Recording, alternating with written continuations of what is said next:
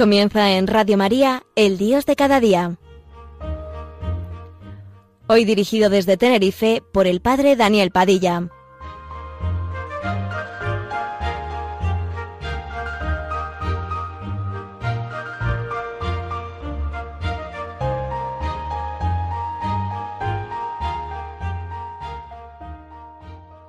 Buenos días amigos, con ustedes el Dios de cada día. Hoy trataremos un tema que a mí me resulta sugerente porque estamos en un tiempo que es el tiempo de la cuaresma. Y el tema es que la gracia mayor es encontrar a Jesús. La gracia de las gracias es hoy día, más que nunca, amar a nuestro Señor Jesucristo como se ama a alguien a cuya suerte se está ligado en cuerpo y alma. Amar a Jesús como se ama a un ser vivo, Jesús está vivo, él es la vida. Nos hace falta, pues, investigar no solo quién es Jesús, sino cómo debemos intentar que los hombres de hoy le conozcan y descubran. Nosotros sabemos que Él es quien dice ser, un hombre concreto, real, pero mucho más que un hombre, el Señor. Esta certidumbre, ¿cómo vivirla tan fuertemente que brille ante los hombres y les ilumine? Comencemos por la lectura de eso que podría llamarse el Benedictus o si así lo prefieren, el Magnificat de San Pedro. Está en su primera carta. Le llamo el Benedictus porque comienza diciendo bendito sea Dios Padre, pero también puede decirse su Magnificat porque emplea dos veces las mismas palabras que Nuestra Señora pronuncia en su Magnificat, rebosar de alegría para nosotros y pondremos esto en relación con lo que Jesús puede ser para los hombres de hoy, para nosotros el Señor Jesús es esto, el manantial de nuestro propio rebosar de gozo. Pero oigamos a San Pedro. Bendito sea Dios, el Padre de nuestro Señor Jesucristo. En su gran misericordia nos ha hecho nacer de nuevo por la resurrección de Jesucristo de entre los muertos para una esperanza viva, al lado de estos hombres que están sin Dios ni esperanza en el mundo, como dice San Pablo. Sí, Dios nos ha hecho nacer para una viva esperanza, a una herencia exenta de corrupción. Vosotros rebosáis de alegría por ello. He aquí su magnificat. Vosotros rebosáis de alegría por ello, aunque es preciso seáis afligidos todavía algún tiempo por diversas pruebas, sin haberle visto, a Jesucristo le amáis, sin verle aún, pero creyendo rebosáis de una alegría indecible. Por segunda vez habla de alegría y gloriosa, seguros de alcanzar el objetivo de vuestra fe, la salvación de las almas. Pues bien, ante este texto tan bello, tan comunicativo de ese rebosar de alegría, no creamos demasiado rápidamente que esta gracia de las gracias se realiza en todos los cristianos de hoy y lo es en cada uno de nosotros? Evocaba yo tiempo atrás ante vosotros a los pobres, esos anahuín, esos pobres de Yahvé que existen hoy en tantos barrios de las grandes ciudades, de las grandes urbes del mundo, en, en África, en Brasil, en Europa. Al escucharles decir lo que es su plegaria, esa plegaria por el silencio, comprendemos mejor que ellos son verdaderamente los bienaventurados de la primera bienaventuranza, esa que engloba a todas las otras. Bienaventurados aquellos que se saben pobres, pero al lado de esos bienaventurados, y son numerosos en el mundo, de esos pequeños y de esos pobres que hoy están y se multiplican, esos otros de quienes San Pablo nos dice que son extraños a las alianzas de la promesa, no teniendo esperanza, ni Dios en este mundo y cuando se está así, sin otra cosa más que lo visible e inmediato, se llega rápidamente a desesperar. Hace algunos días tuve acceso a un texto de Ionesco, el gran dramaturgo. Ese texto lleva por título Yo corro tras la vida. Las satisfacciones que buscaba para llenar una vida, un vacío, una nostalgia, y que yo he obtenido han logrado a veces, pero muy poco, enmascarar el malestar existencial. me han distraído, pero ya no pueden hacerlo, los dolores, las penas, los fracasos, me han parecido siempre más verdaderos que lo conseguido o el placer. Siempre he intentado vivir, pero siempre he pasado al lado de la vida, y creo que esto es lo que siente la mayoría de los hombres. No he sabido olvidarme. Para olvidarme es preciso olvidar no solo mi propia muerte, sino olvidar que aquellos a quienes se ama mueren también y que el mundo tiene un final. Estoy en la edad en que se envejece diez años en uno solo, en que una hora solo vale unos minutos, en que incluso ya no se pueden contar los cuartos de hora y sin embargo todavía corro tras la vida con la esperanza de alcanzarla en el último momento como se salta sobre los estribos de un vagón del tren que ha comenzado a andar. He ahí, me parece, el grito de desesperación de un hombre. Qué urgente es para nosotros hacer presentir a esos hombres que corren tras su vida el estremecimiento de gozo indecible de San Pedro. Nuestro papel para nosotros que sabemos que no hay otro nombre que el del Señor Jesús es preparar esos encuentros, ayudar verdaderamente a esos encuentros, preparar a los hombres para una religión del Cristo vivo y no para una religión del Jesucristo muerto. Los primeros cristianos llamaban al cristianismo naciente el camino. Nada hay más urgente que ese esfuerzo de colocar en camino, en el sentido primitivo de la palabra, de colocar sobre el camino en que se realice el encuentro con el Señor Jesús. Pero ¿cómo? Yo no voy a deciros cómo encontrarle. El Señor resucitado tiene tantas posibilidades, pero me parece que tenemos trazadas dos vías de acceso complementarias y necesarias en la fe y que es preciso emplear las dos. Para encontrar al Señor Jesús, para encontrarle como una realidad viva, es preciso en primer término, y parecerá esto una bobería, mirarle vivir, ver al hombre.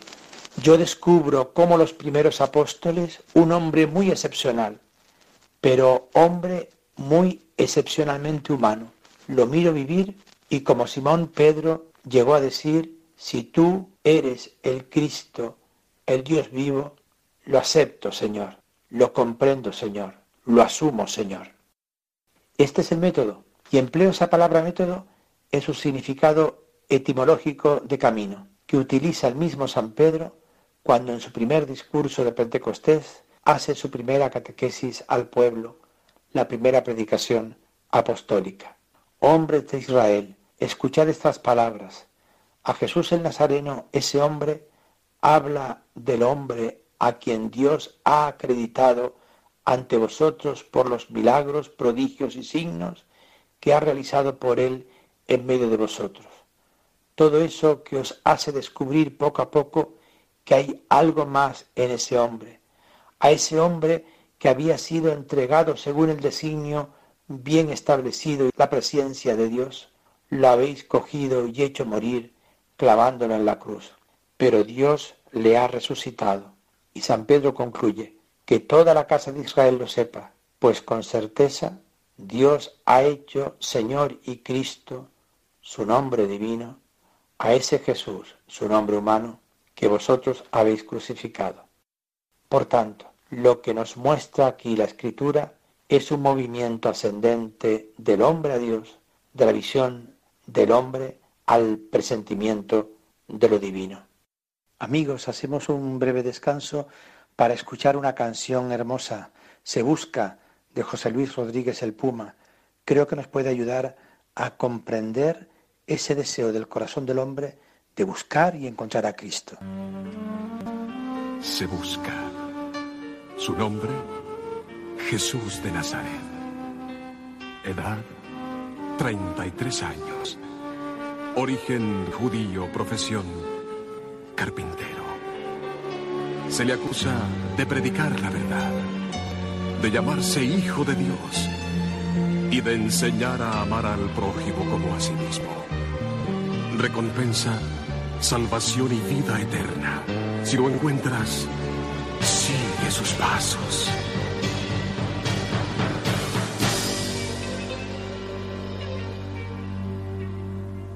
Cristo te ama en espíritu y verdad. Búscalo, búscalo y verás que al fin la paz encontrarás y todo cambiará. Cristo te ama en espíritu y verdad. Búscalo, búscalo. Y verás que al fin la paz encontrarás todo cambiará. La gente no sabe, no sabe a dónde va. Y guíales, mi Señor. Muéstrales el camino, la verdad y el amor. Escucha aquel que clama su perdón. Solo tú nos puedes ayudar, tocando nuestro pobre corazón para poder sentir la necesidad de creer en ti, Señor. Oh, oh, oh, oh. Cristo te ama en espíritu y verdad. Y verás que al fin la paz encontrarás y todo cambiará. Cristo te ama en espíritu y verdad.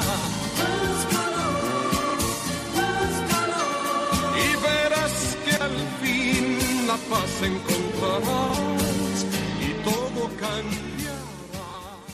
Pero hay igualmente un movimiento descendente que la Escritura emplea también cuando nos hace descubrir lo que San Pablo llamará el sí de las promesas, aquel en quien termina y se cumple toda promesa. Porque el Hijo de Dios, el Cristo Jesús que hemos anunciado entre vosotros, todas las promesas de Dios tienen su sí en Él, de igual modo que es por Él por quien decimos nuestro amén a la gloria de Dios. No es ya la subida del hombre a Dios, sino un movimiento descendente en el que toda una historia divina viene a cumplirse en un hombre. Ahí está lo que nos hace captar verdaderamente la dimensión de nuestro Cristo Jesús Señor, sin limitarlo a un momento de la historia, sino dándonosla en toda su plenitud, de edad en edad. Es esta la misma revelación que nos presenta San Juan en su prólogo, porque su prólogo es ese gran movimiento descendente que nos coloca ante ese Jesús anterior a toda cosa, aquel que dirá un día, antes de que el mundo fuera hecho, yo soy. En el principio el verbo existía y el verbo estaba con Dios y el verbo era Dios. Estaba en el principio con Dios, todo fue hecho por Él y sin Él nada fue hecho. Y el verbo se hizo carne y ha morado entre nosotros. Ahí tenemos dos tiempos complementarios, dos caminos de acercarse al Señor Jesús, antes de la existencia humana de Jesús y en el tiempo de su existencia humana, en los días de su carne, como decía San Pablo. Más tarde vendrá el tiempo de Jesús en la plenitud de su cuerpo místico, la Iglesia. Jamás contemplaremos bastante esta humanidad tan humana de nuestro Señor Jesús, porque ella es, en efecto, la que debemos amar. Pedro, ¿me amas? ¿Me amas en mi humanidad tal como yo soy, con mi divinidad seguramente, pero me amas a mí, Jesús? Esa humanidad es la que nos hace falta imitar, de ella vivimos. Nos hace falta continuarla. Nosotros la terminamos, como dice San Pablo. Y sabemos al mismo tiempo que esta humanidad de nuestro Señor Jesús no adquiere su talla y su verdad más que a la luz de su divinidad. Pero ésta, para nosotros, encuentra su dimensión a través de esa historia de la que las genealogías de Lucas y Mateo, así como el primer versículo de San Juan, nos dan el índice de materias. Ahora bien, Jesús, una vez que se ha resucitado, no hace otra cosa al encontrarse con los peregrinos de Maús, al hacerse el encontradizo, les va a explicar su misterio, comenzando por Moisés y recorriendo todos los profetas, les interpretó en todas las escrituras aquello que le concernía. Más tarde, en su primera instrucción a los apóstoles, hará lo mismo Jesús. Entonces les abrió el espíritu a la inteligencia de las escrituras y les dijo, así estaba escrito en que el Cristo sufriría y resucitaría de entre los muertos al tercer día. Vemos pues al Señor Jesús comenzar por Moisés. ¿Podemos hacer nosotros algo mejor que Él? Recorrer los profetas, la Biblia, interpretar todas esas escrituras y en esas escrituras aquello que le concernía, aquello que sobre Él estaba contenido en ellas. De este modo de obrar de Jesús resucitado, tenemos, a mi parecer, un comentario en la epístola misma de San Pedro que os citaba al principio, en que nos habla del modo de encontrar y reunirse con el Señor. Es a propósito de la esperanza de los profetas que han profetizado sobre la gracia destinada a vosotros. No se trata de cosas viejas en el aire, es para nosotros, está destinada a vosotros.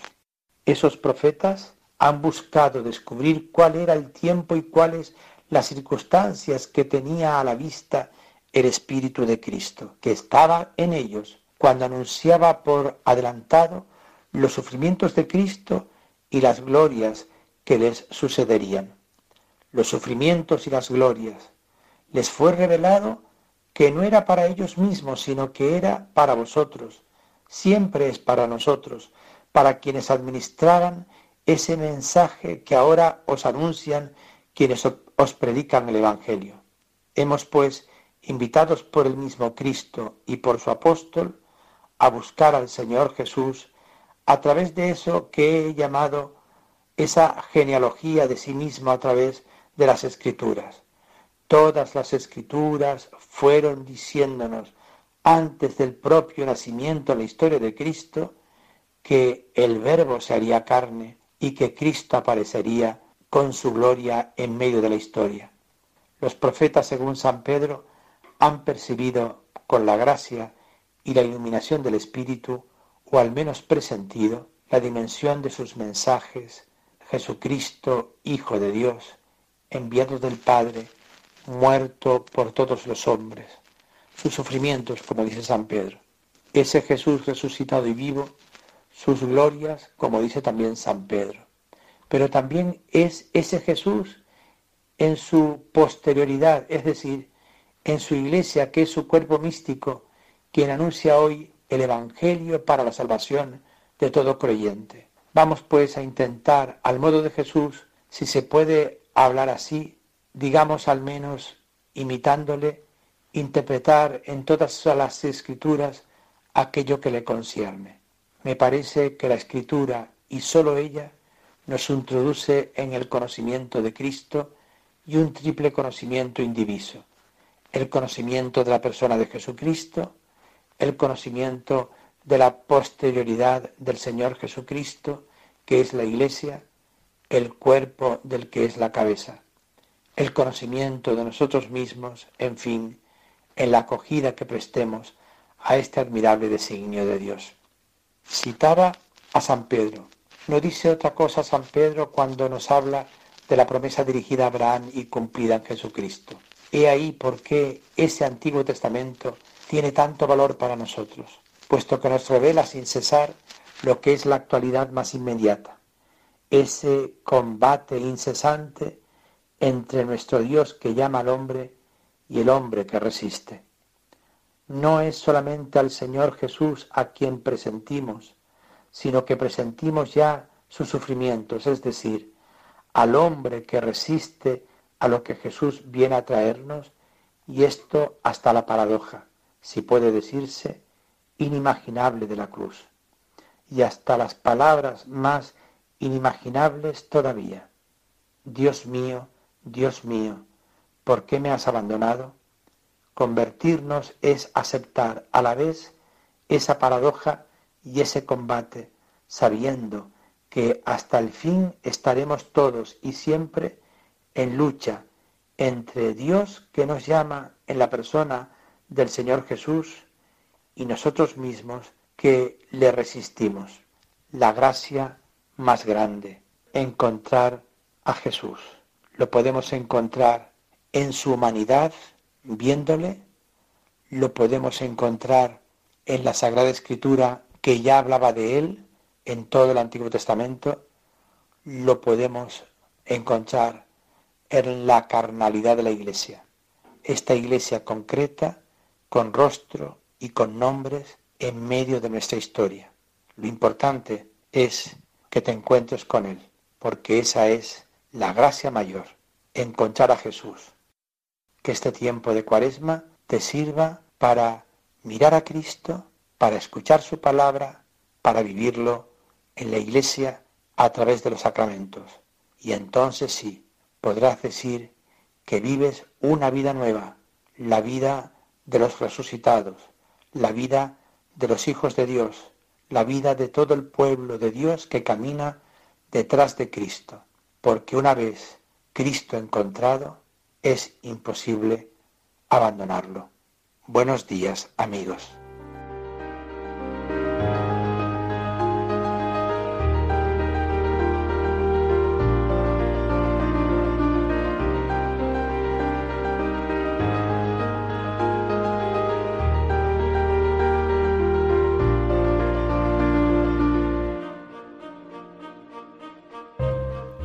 Finaliza así en Radio María, El Dios de cada día, hoy dirigido desde Tenerife por el Padre Daniel Padilla.